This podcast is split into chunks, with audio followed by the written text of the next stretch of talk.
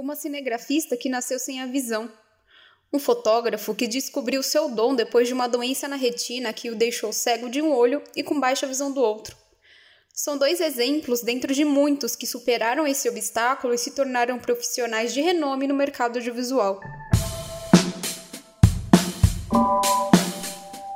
Olá, seja muito bem-vindo ao Culture-se.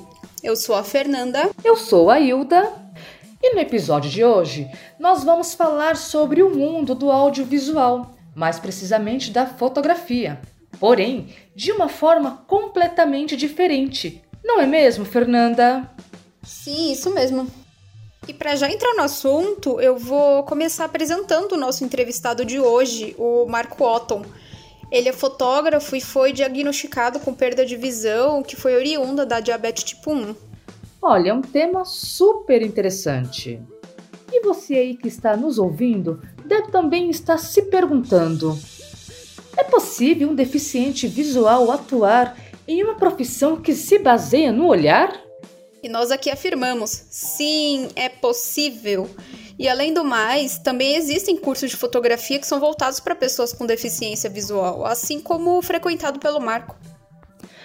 Infelizmente, devido à pandemia, não foi possível receber o Marco aqui em nossos estúdios. Mas conversamos com ele essa semana e vamos mostrar aqui na íntegra como foi esse bate-papo, onde Marco nos contou um pouco da sua história de vida e a sua profissão como fotógrafo, sendo uma pessoa com deficiência visual. Marco, boa tarde, seja bem-vindo. Muito obrigada, né, por disponibilizar esse tempinho para conversar com a gente. É, agora conta um pouquinho. Você é fotógrafo e tem um grande talento, né, para registrar as imagens. Me fala um pouco sobre a sua história. Qual é o seu grau de deficiência visual? Boa tarde, Fernanda. Tudo bem? Marco falando. Eu atualmente eu tenho 38 anos. Nasci no dia 13 de dezembro de 1982. Aí você deve estar falando, ah, por que, que ele está falando a data completa? Para quem é de uma ascensão católica, sabe que o dia 13 de dezembro é considerado o dia da pessoa com deficiência visual. Falo que são as, as ironias da minha vida. Eu nasci enxergando normalmente. Aí eu nasci lá em 82 e 89 foi diagnosticada em mim uma doença conhecida como diabetes tipo 1 que é a infanto-juvenil. Ela é aquela que você já praticamente nasce com ela, né? Meus pâncreas param de funcionar lá em 89 e aí eu começo a fazer aplicação de insulina intravenosa. Em 2004 é diagnosticado a minha perda da visão, oriunda da diabetes. Diabetes descompensada, começou, eu comecei a ter micro lesões, né, estourando os vasos sanguíneos no meu, no, meus vasos sanguíneos nos olhos, né? Aí eu, aí eu adquiri uma doença conhecida como retinopatia diabética. Você fala, caramba, mas que nome é esse? É o descolamento da retina, o deslocamento da retina. A minha retina ela é praticamente totalmente descolada pensa numa câmera fotográfica sem a lente, você não consegue praticamente ver nada. A nossa retina, se você for fazer uma alusão a uma câmera fotográfica, a retina seria a lente, né? O que dá foco na nossa nas imagens. Como eu não tenho a lente, aí vira uma pinhole, né? Como você sabe, a pinhole é uma câmera, né, buraco de agulha que não tem lente, então fica com aquela imagem bem prejudicada, você não tem tanta nitidez, você trabalha mais com uma questão intuitiva. Já no meu caso, como a retina é totalmente descolada, não tenho a percepção de luminosidade. Então, eu clinicamente eu sou considerado deficiente visual total. Em 2007, eu eu começo a eu procuro fazer uma reabilitação na Fundação Dorina Noel para cegos. Como eu na época era um rapaz novo, né? Hoje já sou uma pessoa com mais experiência. Eles me indicaram a fazer um curso de informática no Senac, como eu era novo, tal, e eu já tinha um conhecimento prévio de informática. Eles falaram que era bom eu eu me apropriar desse conhecimento. Aí eu fui para o Senac em 2007 e depois disso eles colocam meu nome numa, lia, numa lista de espera onde quatro dias depois me ligaram perguntando se eu tinha interesse em, em, participar de um curso voltado para as pessoas com deficiência visual de fotografia. Aí é quando eu volto a ter contato novamente com a fotografia, que eu quando enxergava eu já trabalhei para para Kodak, né? Que é de películas de filme fotográfico, né? E aí eu começo a fazer o curso de fotografia lá em 2007, eu vejo que o meu papel ali não era de absorver o conhecimento fotográfico, mas sim de auxiliar na, na formulação de uma didática e uma metodologia de para aplicar esse curso para outras pessoas com deficiência visual. Então eu, Marco, eu ajudei a desenvolver uma forma de fotografar sem enxergar nada e de como que seria mais fácil a aplicabilidade desses conceitos da fotografia voltado para o público né, com deficiência visual. Então a fotografia para mim, ela é essa máquina do tempo, né, que te teletransporta, né, do agora, do real para o passado. E aí você consegue conjecturar o seu futuro, né? Basicamente assim como eu enxergo a fotografia. Sim, é igual quando as pessoas falam, ah, não é só futebol. É igualzinho a fotografia, não é só tirar uma foto, né? E há quanto tempo você trabalha com fotografia? Se partimos do pressuposto da perda da visão que começa em 2004, em 2007 eu, eu volto a ter contato com a fotografia, eu falo que a minha história na fotografia a partir da deficiência visual, ela começa em 2007, sendo que em 2008 tem a minha primeira exposição fotográfica. Entendeu? Então a minha história aí não é, não começou praticamente ontem, né? Já tem uma larga caminhada aí, né? Como diz a Lomena, né? Já tem uma jornada nessa vida aí, escrevendo a minha história. E o que, que te motivou a fazer o curso? A princípio, né? O que me motivou a fazer o curso, eu tenho um irmão e tenho um filho, né? Os dois têm praticamente a mesma idade, é seis meses de diferença um para o outro. E a fotografia, como eu te falei, ela eterniza momentos. Então eu comecei, eu entrei, né? Eu adentrei no curso partindo do princípio que eu queria eternizar o momento do meu filho crescendo e do meu irmãozinho crescendo. Então eu comecei como um hobby. A fotografia era um hobby. Aí conforme eu ia fotografando, fui comprando outros equipamentos, aí você vai adentrando aí nesse mundo da fotografia, aí eu fui aprimorando, né, tanto o meu conhecimento da fotografia como a minha forma de enxergar o mundo. Eu encaro a fotografia como a janela para um mundo que eu não enxergo mais mas é um mundo que eu sinto, né? Eu eternizo aquele momento e peço para alguém descrever.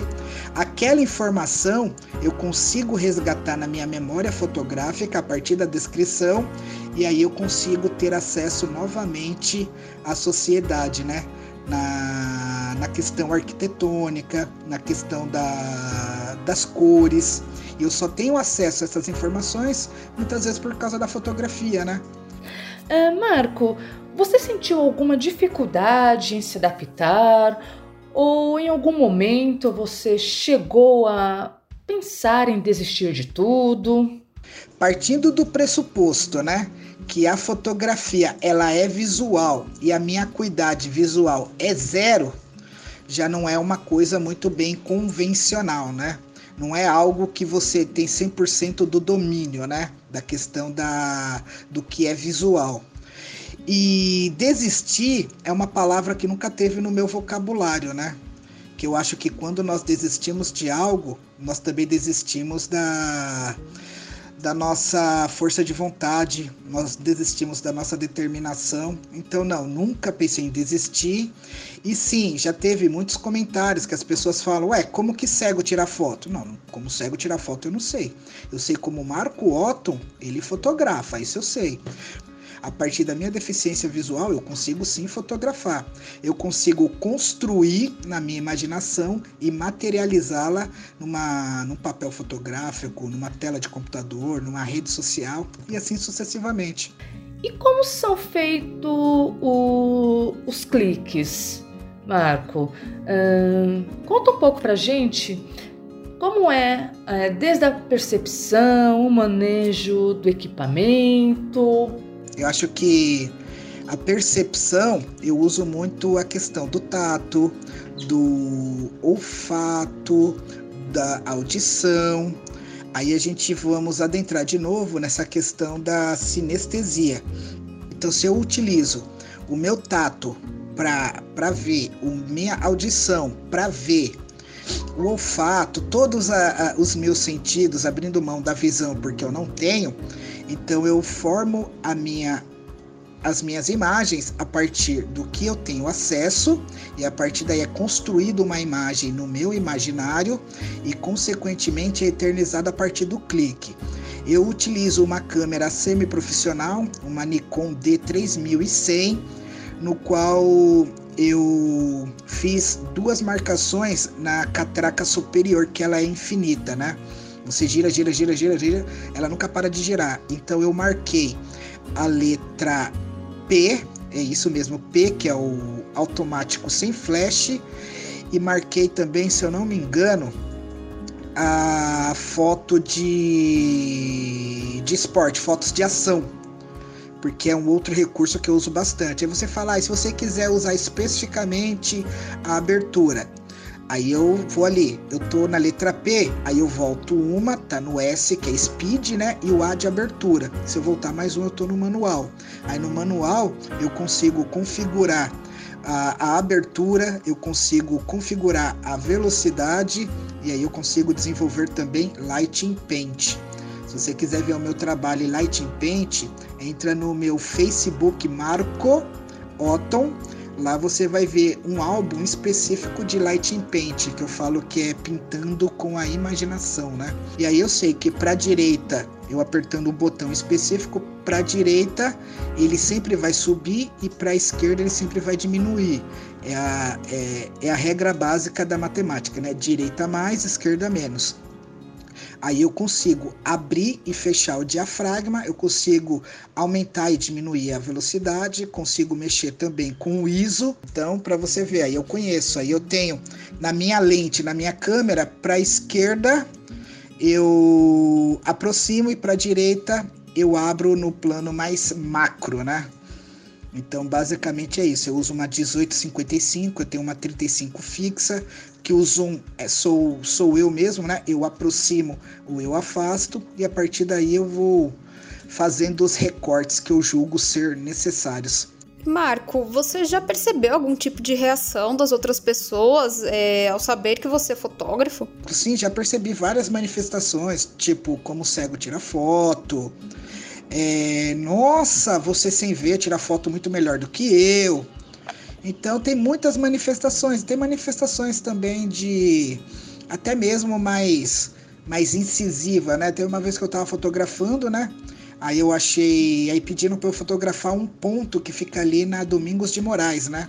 Que foi um ponto de ônibus que fica difícil para quem tem cadeiras de rodas conseguir passar. Aí eu fui fotografar, né, tal, aí daqui a pouco parou uma pessoa na minha frente, né? Aí eu percebi porque a minha questão sinestésica é bem aguçada, né? Aí para uma pessoa na minha frente, eu, quem tá aí? Ele, ah, aham, então você enxerga. Aí eu falei, depende. Para eu responder essa pergunta, você tem que me responder um questionamento que eu vou fazer. O que é enxergar para você? Enxergar é saber qual a roupa que você está usando, qual a cor da sua pele, a cor dos seus olhos, olhos, cabelo, tal. Essa questão mais visual. Ou enxergar é saber que você está aqui ele não é enxergar é saber a cor da roupa. Não, então eu sou cego. Mas perceber que você tá aqui, isso foi uma base para eu enxergar, então eu enxergo. Aí depende muito do ponto de vista. O, o, o meu ouvido me disse, as minhas percepções estão falando que tem alguma coisa diferente aqui. E a partir daí eu vou eu vou conseguindo ver, não enxergar. Então aí você tem muito dessas questões. Então sim, já tive várias falas bem mais preconceituosas, só que eu sou um cara mais resolvido, né? Eu nem ligo muito pro que as pessoas falam. E vamos que vamos. É, na sua percepção, Você acredita que ainda falta acessibilidade no nicho do audiovisual? Se eu acredito, não, acreditar não acredito, eu tenho certeza, sim, falta muita acessibilidade na questão do audiovisual, no nicho, né, do audiovisual. Partindo do princípio que acessibilidade significa meios de acesso, e quando falamos dos meios de acesso, estamos falando da Lei 10.098, que ela legitima, garante que devemos ter acesso tanto no espaço físico como no virtual. Então, não, não tem o mínimo de acessibilidade. Aí o que você consegue? Você consegue encontrar brechas no sistema onde você consegue estar tá engendrando informações que consegue estar tá atingindo subgrupos específicos, né? Que nem o meu Facebook, ele tem acessibilidade porque eu fui lá e descrevo todas as minhas fotos. O meu Instagram tem acessibilidade que eu vou lá e descrevo todas as minhas fotos. O meu Twitter e assim sucessivamente. Então, quando falamos em acessibilidade, deveria ser algo naturalizado acessibilidade naquele, naquelas plataformas, nos espaços físicos e assim sucessivamente. Muitas vezes a gente chega em um prédio que não tem o. o, o só para só ilustrar, que não tem o. o ai, como que eu posso falar? Que, que ele não fala qual andar aí já está ferindo a Lei 10.098. Isso a gente falando no espaço físico. E no espaço virtual a mesma coisa. Quantos vídeos você conhece que tem audiodescrição? Muito poucos. Por quê? Porque as pessoas não enxergam muitas vezes esse subgrupo, né? O deficiente visual, o surdo, e aí muitas vezes nós ficamos à margem. E você teria algum recado para deixar para as pessoas que, assim como você, desejam seguir a profissão? Vamos lá, para você, você que está aí tendo acesso a essas informações, quer seguir a carreira de fotógrafo, meu, é foco, fé e força. E no caminho você vai, vai criando maturidade para ir contornando as dificuldades. Primeiro, fotografia é caro no Brasil. Se você for pensar em preço, não entre na fotografia. Se você for pensar em acessibilidade, não entra na fotografia. Se você for pensar em inclusão, a fotografia não te promove muita inclusão. Mas se você for pensar em fotografia como uma ferramenta de externalizar o seu interior, ou seja, colocar para fora tudo o que você sente impresso numa foto, então vai porque a fotografia ela te proporciona isso e muito mais. Gostaria de mais uma vez agradecer ao Marco por essa entrevista, por ter disponibilizado um tempinho para conversar com a gente. É isso aí, galerinha. Nos despedimos aqui e fique ligado, pois na próxima semana teremos mais um convidado surpresa. Até lá! E esse foi mais um episódio do Cultures, o seu podcast de cultura e entretenimento. Nos encontramos no próximo episódio.